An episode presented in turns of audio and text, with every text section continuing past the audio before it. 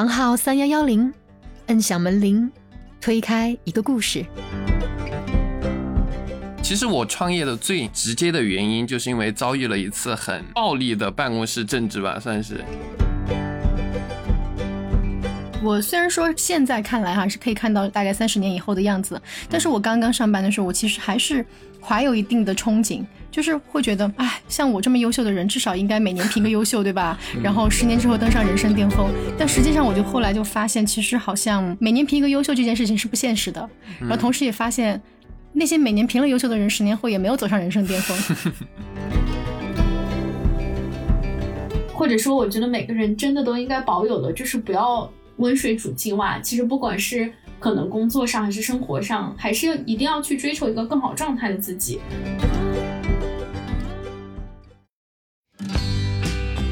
觉得，但凡是打工，你就一定会有很多时候是身不由己的。就是我觉得雪峰也会有，但是他身不由己的这个状态情景，对，会和我们不一样。对，这个确实是，就是你要说创业时间就比上班自由，这是我我是不认可的。但是像仅仅刚刚说的，就是身不由己的时间更少一些，我觉得这个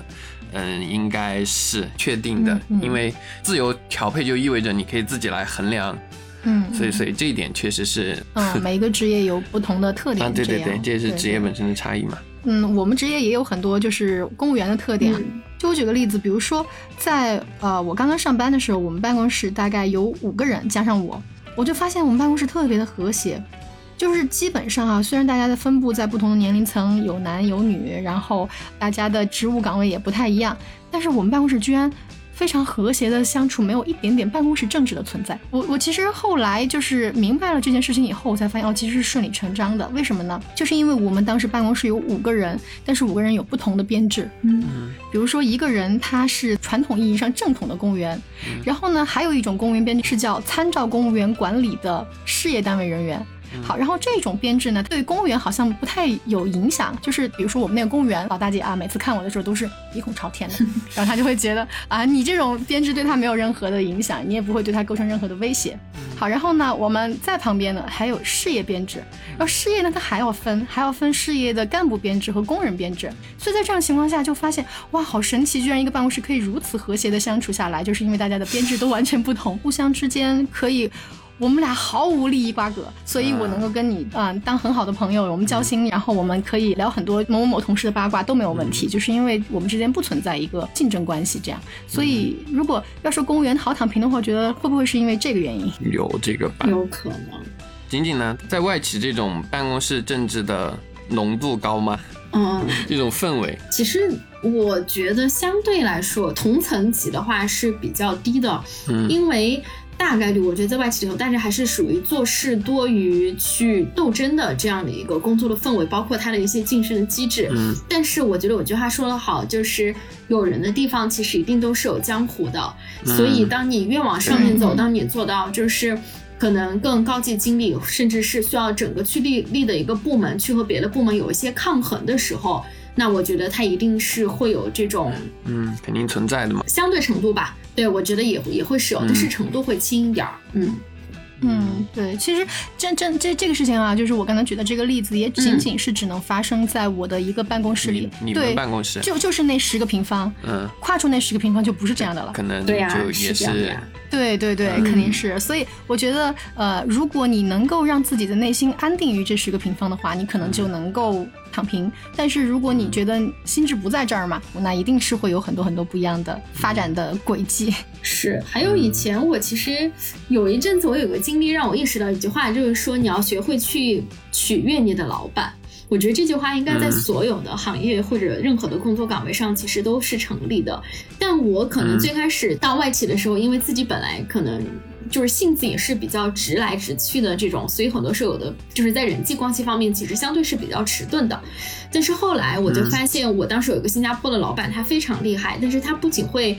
交代给你纯粹工作上的事情，它也会包括设计一些展板啊、海报啊，包括组织一些上级，比如说从美国来的大老板的一些欢迎会。那个时候我就发现，其实他把所有的事情看的是不一定讲同等重要，但有的时候你以为的非工作上的内容，对他来说也许还没有要组织一场招待会来的好。那那个时候，我觉得有一个。就是学习的点，就是说要去 please 你的老板，就是取悦你的老板，想到他想的事情，做到他做的事情，我觉得这个就很重要。嗯，因为在企业里面，你肯定要面临着岗位职级的升迁，有可能还面临着就是换工作嘛、换公司什么的。有一些公司嘛，可能你去新的地方入职，他们还会做调查什么样的，所以这可能是必要的吧。而且在企业里面。可能会复杂一点吧，就所谓的人际关系啊，或者说叫做办公室政治，它是更复杂、更需要你就每个人可能都需要面对一部分的。但这个也跟岗位或者公司的属性有关系哈。嗯嗯，像我是的，像我的第一份工作，其实我创业的最直接的原因，就是因为遭遇了一次很暴力的办公室政治吧，算是。因为其实我在我的原公司干的蛮好的，最后是因为一件什么事情呢？就是一次，他应该肯定是算一次办公室政治吧。就是我的那家公司，我之前。上班那家公司，它是一个融到了 B 加轮啊，就是第三轮吧的一家公司。然后呢，我进公司的时候才一百多人，我离开的时候六百多人了。嗯嗯，就是我们那栋楼哈。但他他整个企业不止那么多人，然后才一百多人的时候，其实老板的办公室就挨着我们办公室，就是我们每天都会见面，每天都会 say hi。然后老板也是那种，就是他是创业者嘛，从最底下爬起来的，所以说也跟大家就是很熟，很很去了解公司的样子。但随着公司在我理解的哈，在资本市场开始不一样的方式之后，老板就离这些不管是普通的员工们，还是说核心的员工们，都越来越远。啊，我遭遇一次什么呢？那个公司的二号员工，嗯哼，然后从那个公司离职了，并且离职的时候跟有一些矛盾嘛，就是不太闹得不太愉快，嗯，并且他离职之后选择自己创业，做的是跟那个公司一样的业务，然后呢，他就开始不停的从原公司挖人，因为原公司，嗯，这就不地道了，这并没有什么不地道的，就就对私企们来说，就是我去你那儿挖人，那别人愿意走，那肯定是你给的不够多，或者给的不够好，这也正常，他就做了这样的事情嘛。因为那个公司有了很多变化，然后开始融到钱之后，开始你想我在那个公司待了两年，从一百人发展到六百多人，这个速度还蛮快的嘛，翻了三倍。但是呢，就有些人选择去了嘛，有些人只是简单的离职了。然后他就来找到了我，找到我是我在他手下做过几个月的时间吧，然后他就来找到我。然后他还叫了已经去了他那儿的那个公司的前同事过来找我，就是找了几轮嘛。然后我都没有答应，因为拒绝了。对，因为我是那种很安于维持现状的人。我在那个公司很好，我在那个公司看出来啊。的的就后面变了。我在那个公司的业务的情况，我对这个公司工作流程的熟悉程度，我对这个公司就我需要接洽的部门，每一个部门我都有有熟人，我可以很好的在公司生存，并且呢有比较好的升迁的趋势。我是倾向于。就是停留在那儿的，对。然后不管是我的伙伴叫我创业，还是前 boss 嘛来挖我，我都是拒绝的。然后他做了一件什么事情呢？就他为了把我挖走，他就在那个公司里面就开始给他认识的一些人说啊，那个雪峰已经答应我要走了。然后呢，只是他散布谣言吗？对他散布的谣言就是说雪峰已经答应要走了，他现在留在那儿的话，只是说多学到，他可能说的更难听哈，比如说多窃取一些东西，然后才出来就之类的。然后就在公司里面就开始风言风语嘛，就开始传这件事情，说哇，春风也要走了，你怎么考虑的呀？他有没有找你啊？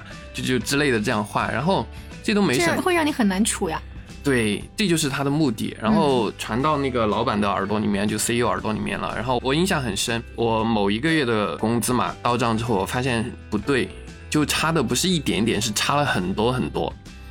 呃，我就去找我的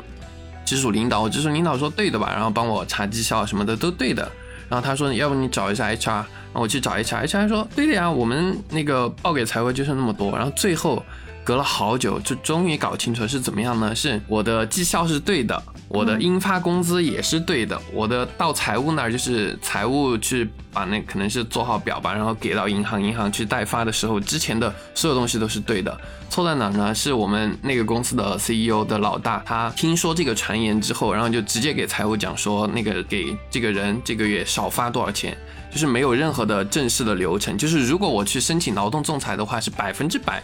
可以搞定的。对对，因为公司所以可以看到的流程，我都是该这么多，都没有任何就是扣发或者欠发的理由。而且他也没有来找你，没跟你谈过话，也没有问过你，就是隔了很久，就是问了好多人，最后才搞清楚原来是这样。而且根本没以前面根本没想到是是是这样的原因嘛，我不可能工资不对跑去问财务噻，财务要发全全全集团可能全公司全集团几百上千人的工资，他可能也帮我看不到，他可能也不会告诉我吧，应该说，我还知道这件事情的后续，但是呢，我是心灰意冷的走，我没有去挖我那个人那儿，我大概又在那个公司大概又留了一两个月，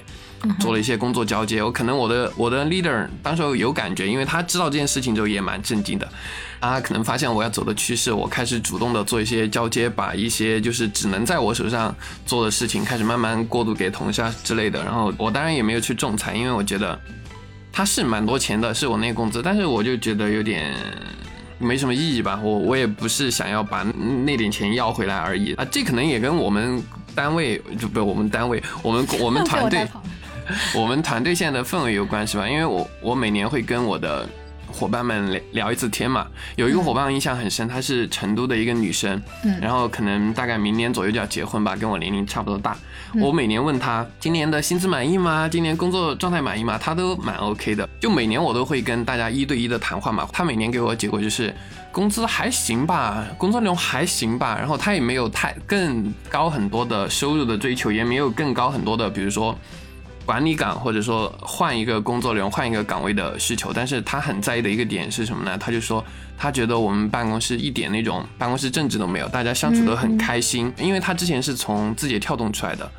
然后大厂嘛，他就觉得哇好累啊。然后他过来之后，所以他就一直在我们那儿很稳定，然后他的工作也做得特别棒。所以这个就是可能也是跟我经历了一次比较夸张的办公室政治有关系吧。所以我的团队我都很。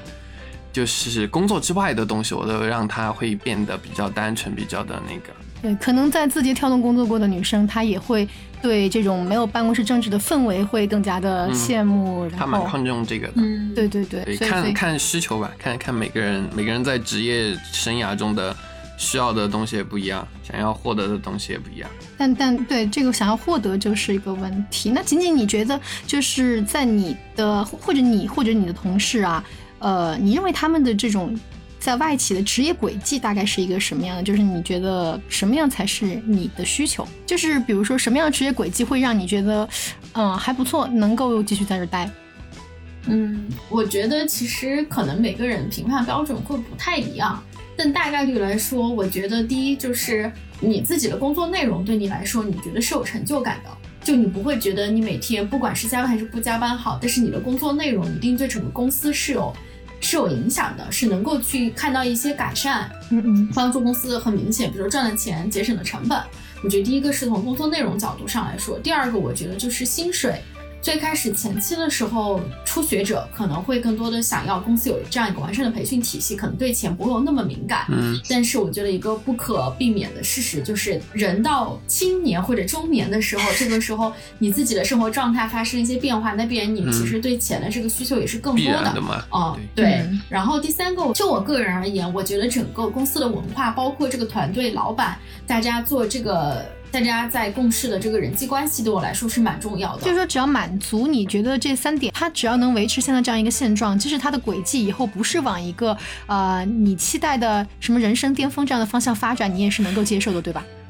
嗯，这个不一定哎，就是我觉得是说前面那三点，你的工作内容、你的钱，然后你的这个同事、老板，但是市场上或者是确实你能力很拔萃，然后又有一些运气的话，那如果市场上有更好的工作、更好的钱。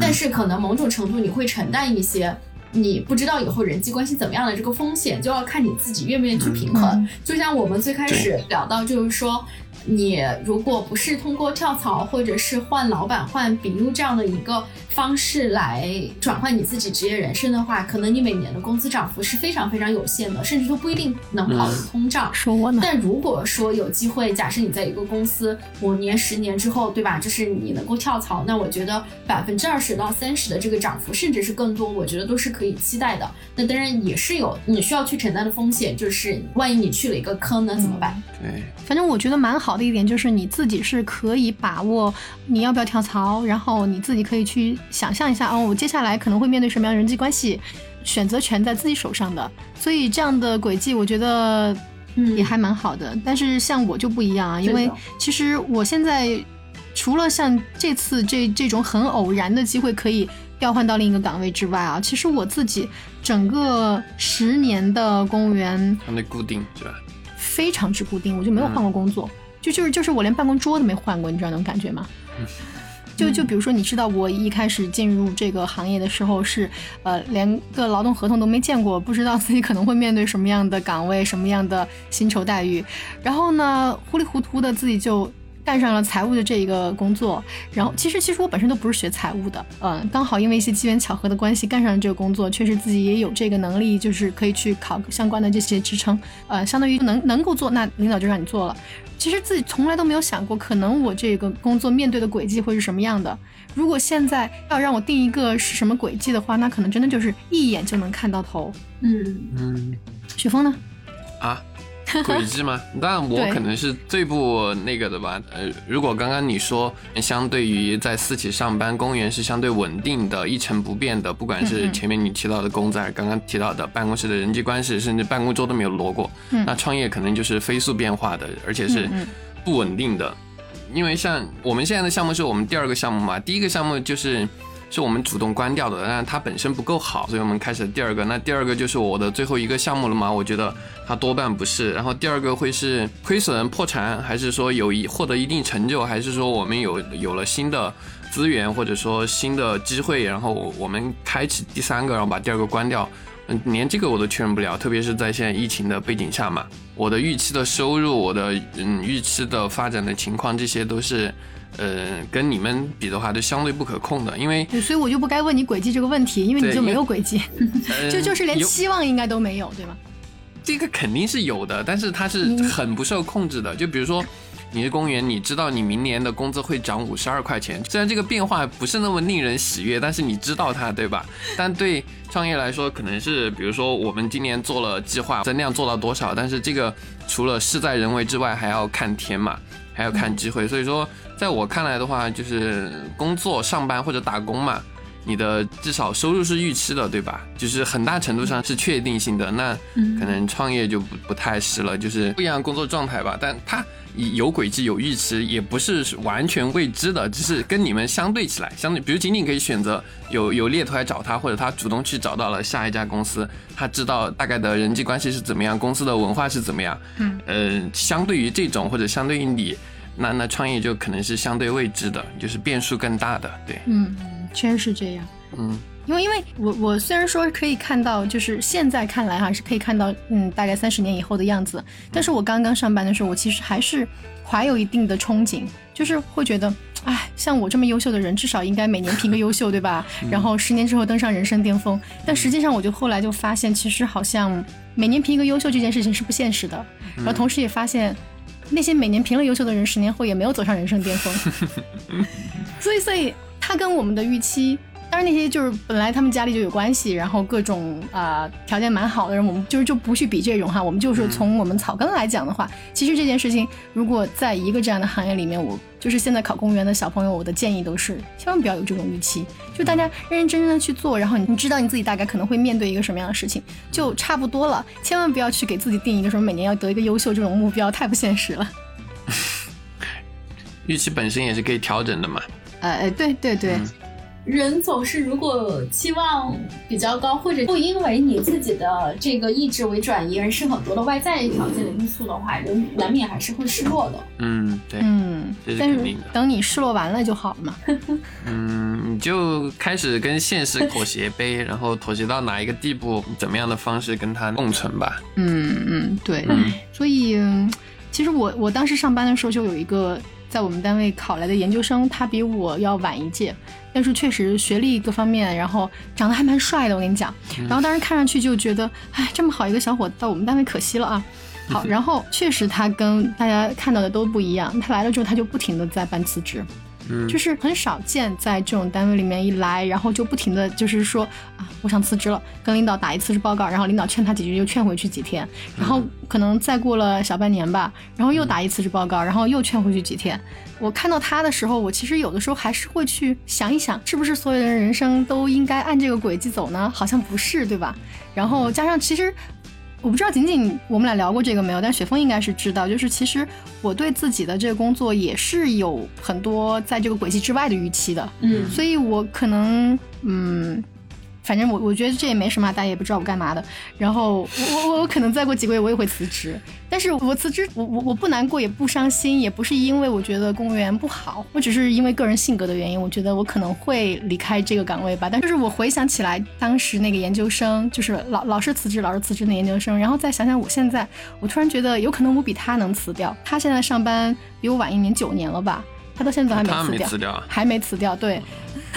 但是我我会觉得，如果真的我要去辞的时候，我可能会干净利落的就把这个辞职给辞掉，这样，所以蛮好的，还是蛮好的。我觉得虽然工作这么多年，但是我还是信奉一个原则，就是说跟从你内心的决定。因为我之前也有一一段时间，其实想脱离掉财务，应该说想换职能吧，就是可能想从。财务更多是属于相对偏后面一点的一个职能部门，走到前端去做一些。可能真的是去跟客户谈谈生意这样的一个 role，但是后来又觉得，因为我在行业就是专业知识壁垒太高了，要研究基因啊、分子细胞什么的，我觉得这个确实不是说 我现在能够去弥补起来。加上后来也找过几个非常厉害的，可能做到 CFO 的这种 mentor 有去聊过天，然后会觉得我在现在位置也是可以去。呃，发挥很多的作用，所以可能心态也有一些调整，也有这个预期的调整，然后慢慢的又安稳下来，蛮好的。我觉得，嗯，其实我我我不是因为我不喜欢财务这个岗位，我觉得财务这个岗位其实还蛮好的，因为它有一个就是我说的进度条，你不管做什么样加班的工作，你大概都知道这个活是你自己的，你自己能够嗯大概预期到时间，然后。在我们这样的工作单位里边，嗯，财务也算是一个还蛮受大家欢迎的一个岗位，就是说你不会在企业也是。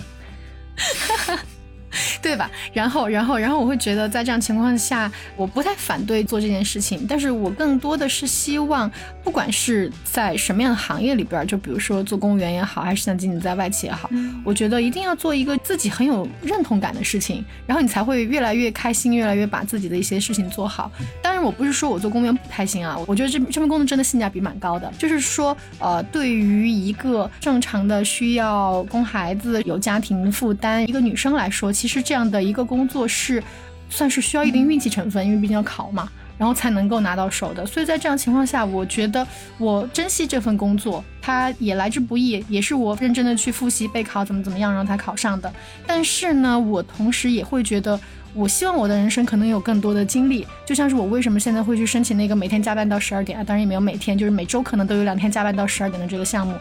然后大家可能今天听到我的声音都是有点沙哑的，就是因为我就是我现在手上三个洞已经输了三天液了。然后我会觉得还是去愿意做一些呃，即使去输液也会想要去做的一些有有意义的事儿吧。然后这个事儿可能在公务员的行业里体验了十年，下一次体验需要在其他的行业去体验了，所以所以可能该辞就还是会辞掉这样。嗯，想好就对，我觉得蛮佩服凡凡的一点就是。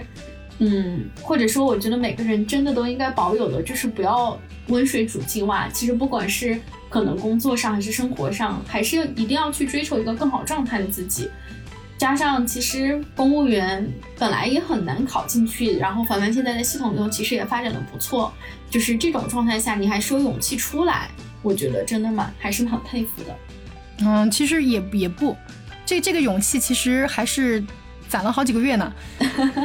那也很厉害了。其实，其实这个也也可以聊到我们几个不同的地方啊，就是比如说，如果你在外企，你想辞职，或者你想换一个什么职能，我觉得好像不是那么那么的难，甚至你觉得你现在辞职一年，你出去啊 gap 一年，然后你再回来继续上班，也不是个什么问题。但是。对于我这样的一个公务员来说，这件事情就是一个奢望了。因为，比方说，我现在想要离开我现在的工作单位，走了你还想回来吗？你做梦吧。嗯。像比如说，你就是辞职旅行，这肯定是不可能的啊。然后，比如说你想换一个什么样的工作，呃，除非像我，就是这次我换这个项目，也是因为这个项目真的他他们忙到每天都有那么多人加班，所以他们才会要我。然后在这样情况下，也是可遇不可求的。